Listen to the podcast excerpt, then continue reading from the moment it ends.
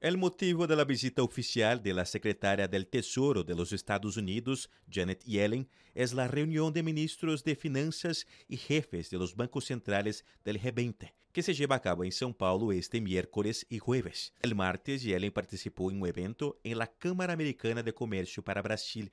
En un encuentro con periodistas, celebró el buen resultado de la economía global que apesar de las proyecciones de desaceleración, terminó el año con un crecimiento del 3.1%. Ella dice que en 2023 el crecimiento global fue resiliente y más fuerte de lo previsto.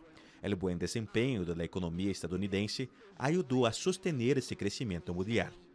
La secretaria Janet Yellen también destacó el papel de Brasil y otros países emergentes en el desempeño económico mundial y dijo estar alienada con las agendas brasileñas en la presidencia del G20, como la reforma del Fundo Monetario Internacional, dando más espacio a las naciones en desarrollo y la renegociación de deudas internacionales. Yellen mencionó la economía verde como una prioridad y un gran activo en las relaciones bilaterales entre los dos países. La secretaria estadounidense del Tesoro también fue cuestionada sobre los conflictos actuales, como la guerra entre Israel y Hamas y el conflicto Ucrania-Rusia.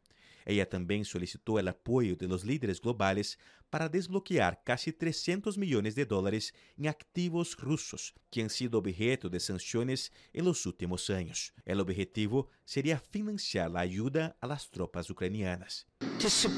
Yellen afirmó que es necesario para apoyar la resistencia continua de Ucrania y la reconstrucción a largo plazo essa seria uma resposta decisiva à ameaça sem precedentes de Rússia para a estabilidade global.